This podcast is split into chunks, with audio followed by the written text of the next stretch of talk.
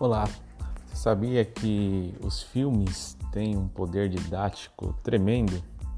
Por isso, nós vamos iniciar hoje um espaço chamado Teologia com Pipoca, onde nós vamos utilizar a técnica de análise fílmica.